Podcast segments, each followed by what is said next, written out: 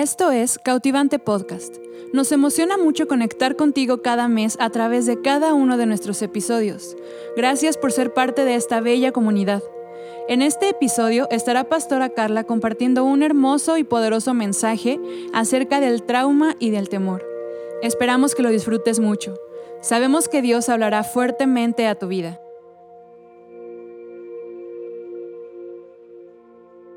Hola chicas cautivantes, qué gusto, qué gusto poder estar otra vez aquí, ahora con un nuevo episodio. Este, de verdad que estoy tan feliz de que podamos reunirnos aún a distancia, pero podamos estar aquí unidas, recibiendo juntas.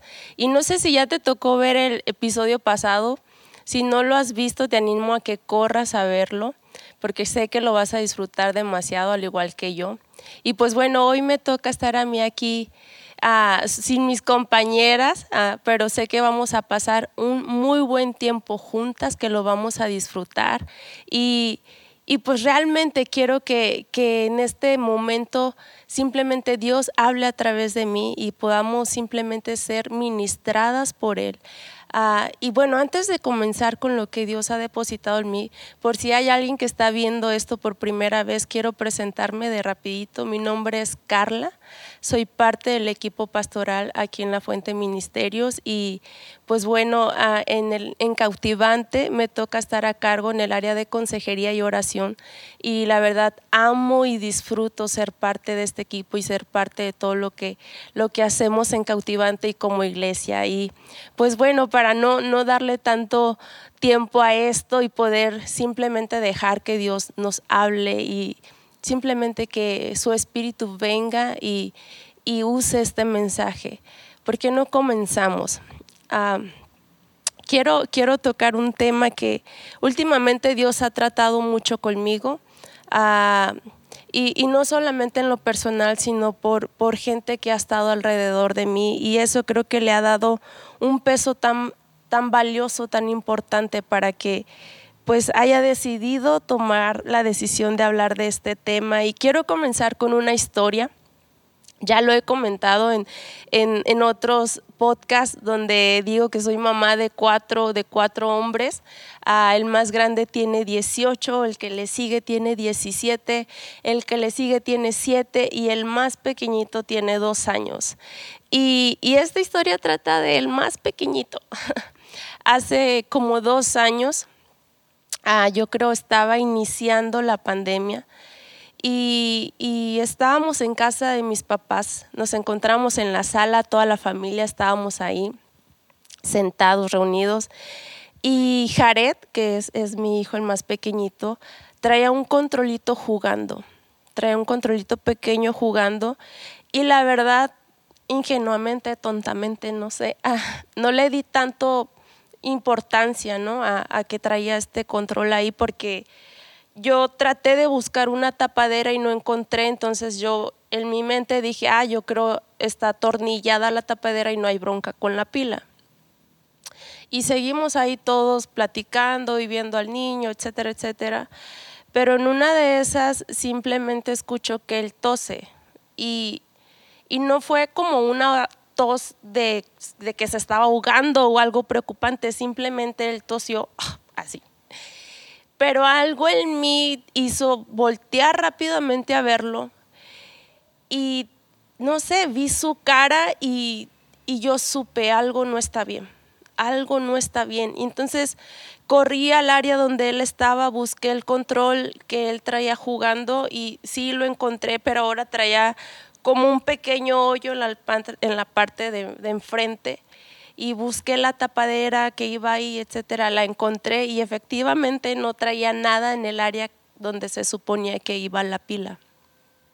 Entonces corro con mi mamá y le pregunto si ese control tenía pila. Y pues clásico, ¿no? Controles que ni sabes que existían en tu casa, que estaban ahí. Pues mi mamá dijo, la verdad no sé ni siquiera si tenía una pila ese control. Yo volteo con mi esposo en ese momento y lo único que le digo es, creo que Jared se acaba de tragar una pila. Y pues como todo papá, como todo esposo, él dijo, ah, lo va a hacer del baño, no te preocupes. Y yo volteo ya en modo histérica y digo, no, esto no es así, o sea, esto realmente es grave. Y, y, él en ese instante revisó internet y todo y solo volteó a verme y me dijo, vámonos a urgencias. Entonces, aún no teníamos seguridad de esto, aún no estábamos seguros de que él había tragado esta pila, porque realmente él no, no le veías en su cara que se estuviera asfixiando ni nada de esto. Pero no sé, algo en mí sabía que él no estaba bien. Tomamos al niño, nos subimos al coche, íbamos camino al hospital y ya había episodios donde camino al hospital yo sentía que él se me quería desmayar. O tal vez era mi pánico, ¿verdad? Pero yo sentía que él se me quería desmayar y de repente ya estaba como que si nada había pasado y fue todo un sub y bajas de emociones hasta llegar al hospital. Cuando llegamos primero lo revisó una persona, después lo revisó otra doctora y al final pues se le hicieron los rayos X y, y pues sí, efectivamente se había tragado una pila que se encontraba atorada a la altura de su corazón.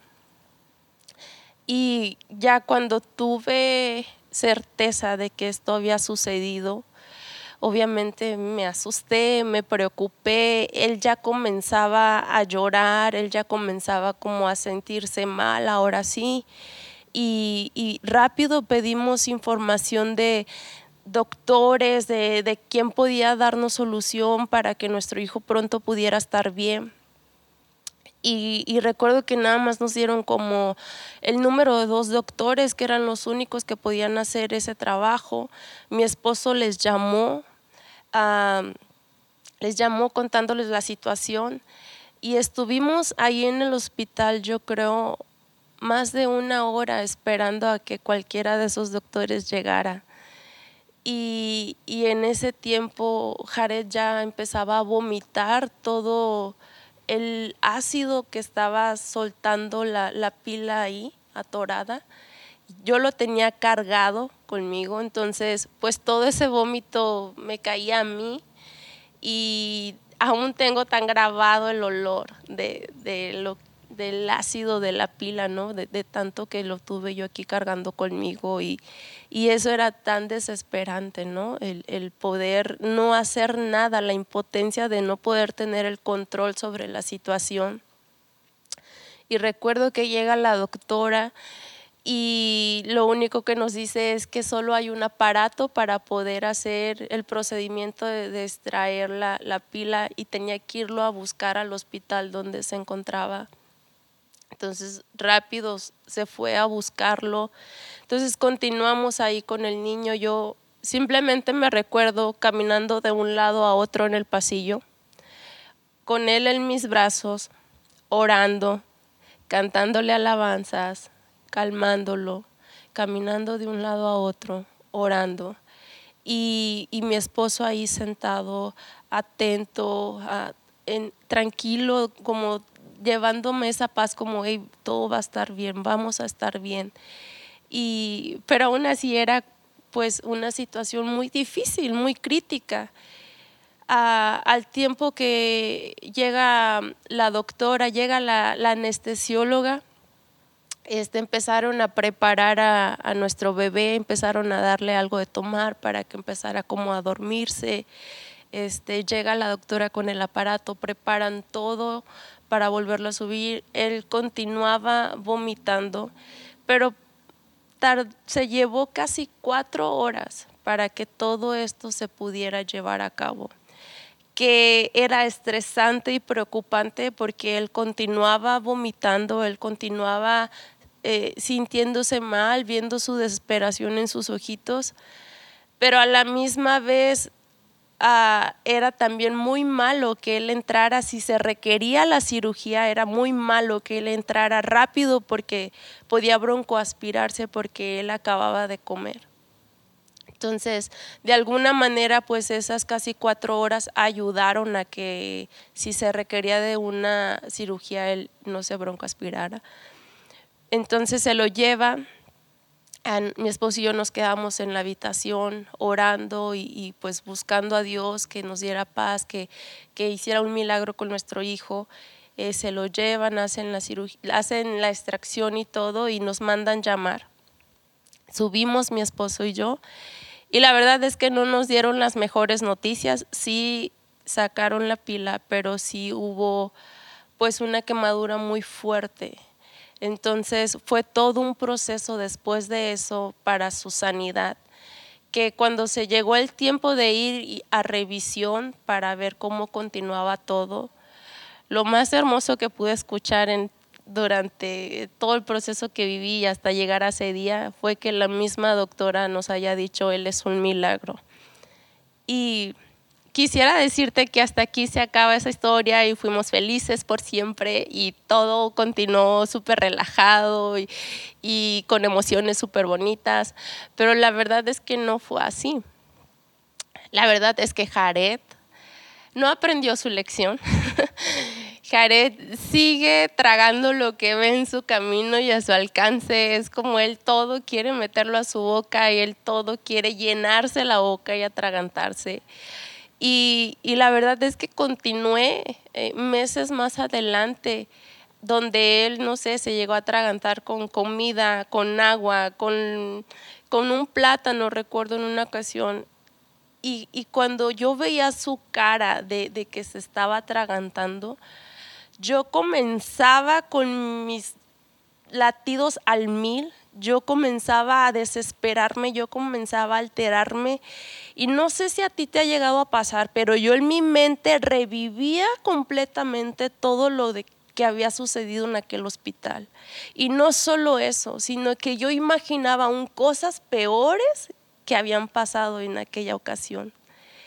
Y, y era cada vez que él pasaba por algo así, era yo reviviendo y yo entrando en un pánico y en un temor y de verdad te lo digo que era una situación que yo me veía aún en un caos y en un pánico más, mucho más fuerte que cuando realmente esto pasó de manera grave. Y recuerdo una ocasión que él ingirió algo de pan y, me asusté mucho porque sí, como que esta vez le estaba costando pasarlo.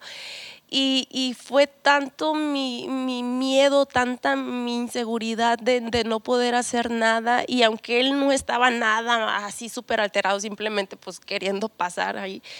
Pero fue tanto el mí revivir todo aquello. Y, y como te comento, y aún más, que recuerdo que me agarré llorando, ah, entré en, llanto completamente, en un miedo completamente y lo único que hice fue hablarle a mi esposo. Y de lo tan mal que me escuchó y yo creo de lo tan insistente que fui que estaba tan preocupada por Jared, él fue de su trabajo a casa para ver cómo estaba el niño y ver cómo seguía yo. Y la verdad es que el niño ya estaba súper bien, pero yo me encontraba muy alterada. Y en una, en la última, la verdad, de estas ocasiones que, que entré en este caos, recuerdo escuchar la voz de Dios que simplemente me detuvo y me dijo, Carla, no eres esclava a este temor. Y esas palabras en ese momento inmediatamente cayeron sobre mí con un peso cayeron sobre mí tan, tan firmes, tan fuertes, que, que me sacudieron en ese instante y me hicieron darme cuenta que efectivamente estaba traumada. Estaba traumada por una situación que realmente permití que aún siguiera esclavizándome a un temor.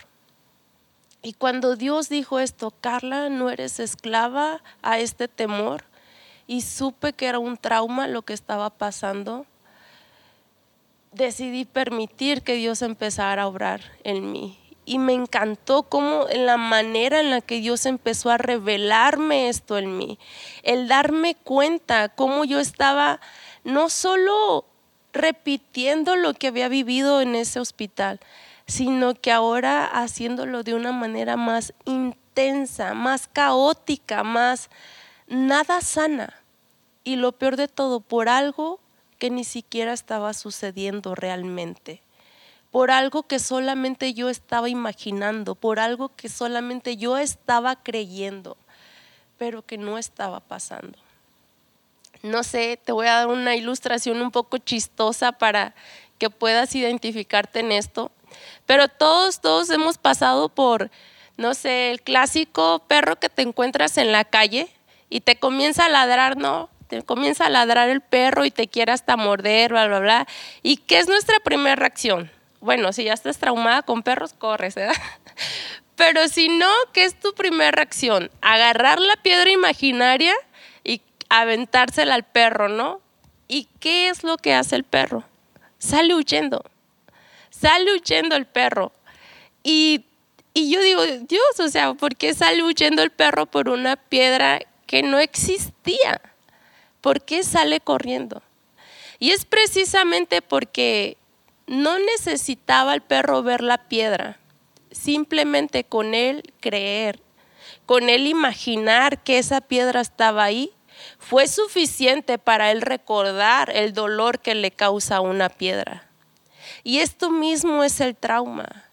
Es como hay un dolor que vivimos en una manera intensa, en una manera pues mucho mayor, que entonces este mismo trauma produce que tú y yo formemos estas barreras porque no queremos sentir el mismo dolor. Produce estas barreras en ti y en mí, queriendo protegernos. Y muchas veces estas barreras van a ser el resultado también en patrones que tú y yo vamos a, a poner en patrones que van a querer simplemente proteger de, ese caos, de ese dolor que nos recuerda el trauma. estas barreras son producidas por un trauma, estos patrones son producidos por un trauma y, esto mismo me estaba revelando Dios ahí. Esto mismo me estaba mostrando Él ahí, como, como yo misma en, mis fuerzas quise generar algo para según mantenerme segura, para según mantenerme en un lugar más confiado, pero lo único que estaba produciendo era más caos, era, era algo más enfermo, porque realmente tú y yo en nuestras fuerzas no, no somos tan sabias, tú y yo en nuestras fuerzas no podemos producir una sanidad genuina. Y no sé, a mí me encanta encontrar en la Biblia historias donde puedo identificarme o donde puedo ay, ver por qué hacemos ciertas cosas, ¿no? Ay, sí, yo creo que yo igual hago esto. Y, y hay una historia que es la de Abraham que todos la conocemos, ¿no? Y sabemos que en Abraham hubo dos frutos, ¿no? Él anhelaba un hijo y, Dios le prometió un hijo, Dios le prometió un hijo. Y, pero vemos que hubo dos frutos, hubo, hubo un hijo que fue en sus fuerzas y hubo otro que fue en el espíritu, que fue la promesa que Dios dio. Y creo que hay muchas cosas en ti y en mí que vamos a producir en nuestras fuerzas, pero estas no van a ser las que van a producir sanidad o las que van a producir una restauración genuina en ti y en mí. Estas respuestas realmente no nos van a ayudar tanto.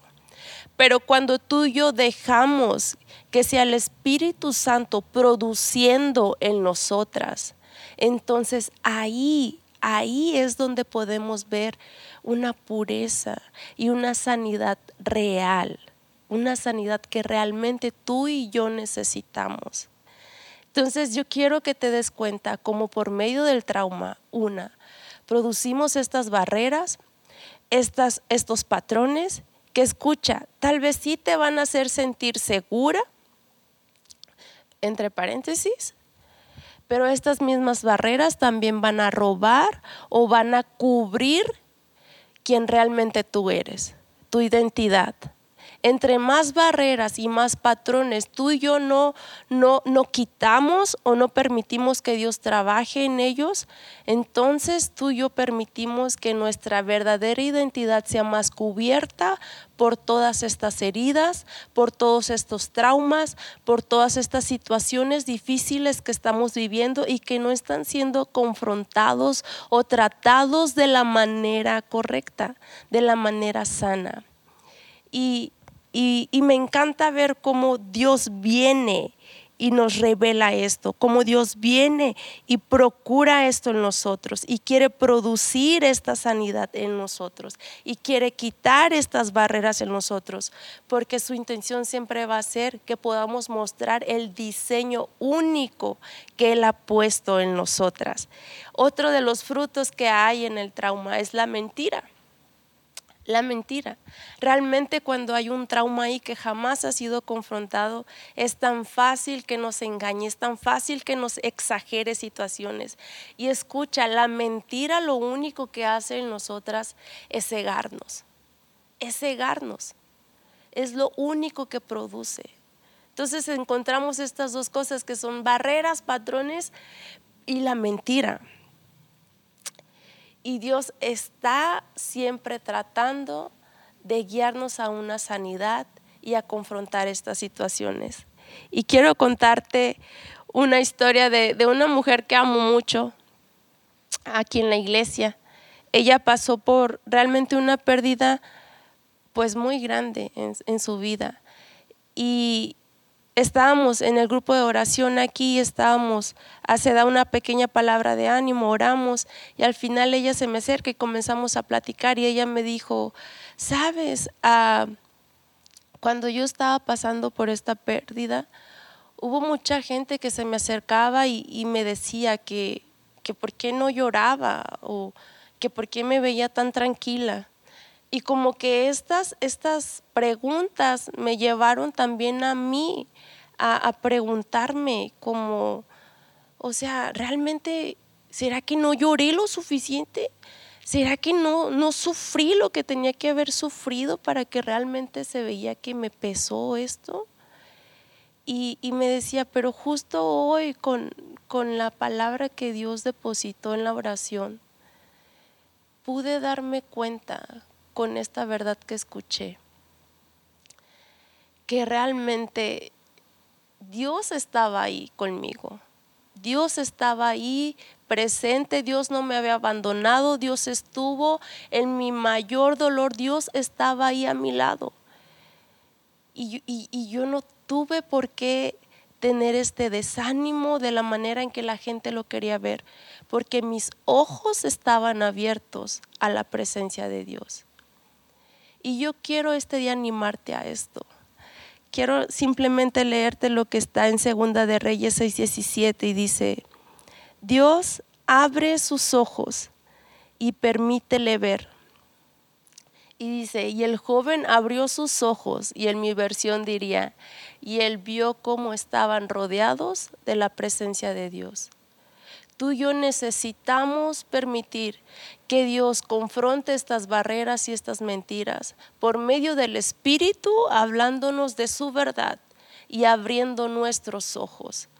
Cuando Él abre nuestros ojos, entonces tú y yo somos conscientes de su presencia, somos conscientes de quién realmente Él está ahí somos conscientes de que hay una verdadera sanidad de parte de Él.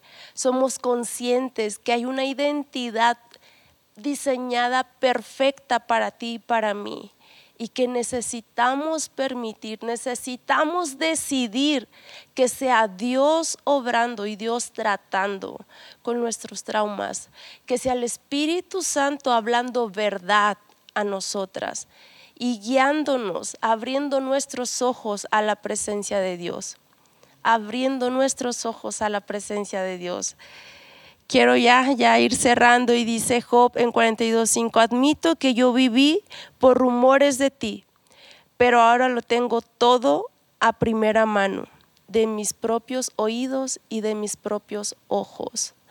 Yo no sé si en esta, en, en esta plática algo, algo vino a ti, algún recuerdo, algo vino a ti. Yo quiero animarte. Permite que el Espíritu Santo hable verdad. Hable verdad a ese dolor. Hable verdad a ese trauma. Hable verdad a esa mentira. Y le permitas que abra tus ojos y te des cuenta que Él está ahí. La verdad es que ahora yo me doy cuenta que Él estuvo ahí aunque estaba asustada, que Él estuvo ahí dándome una calma para estar para mi hijo. Y yo sé que Él lo va a volver a hacer. Entonces, quiero animarte a que, a que me acompañes en esta oración. Y si hay algo ahí que ha estado nomás brincando en medio de esta plática, quiero guiarte y animarte a que permitas que sea usado por Dios. Que sea tu decisión que sea usado por Dios. No, no, no permitas que el diablo venga y robe y destruya y mate por medio de este trauma o por medio de este dolor. Quiero animarte a que permitas que sea Dios, el Espíritu Santo, guiándote a una verdad, guiándote a un nuevo camino y dando vida a un gozo, a una vida tan plena, una vida llena de Él. Así que simplemente déjame orar, Padre. Yo te doy gracias, Dios, porque porque tú siempre vienes a revelarnos, Señor. Vienes en tu Espíritu Santo a depositar una verdad.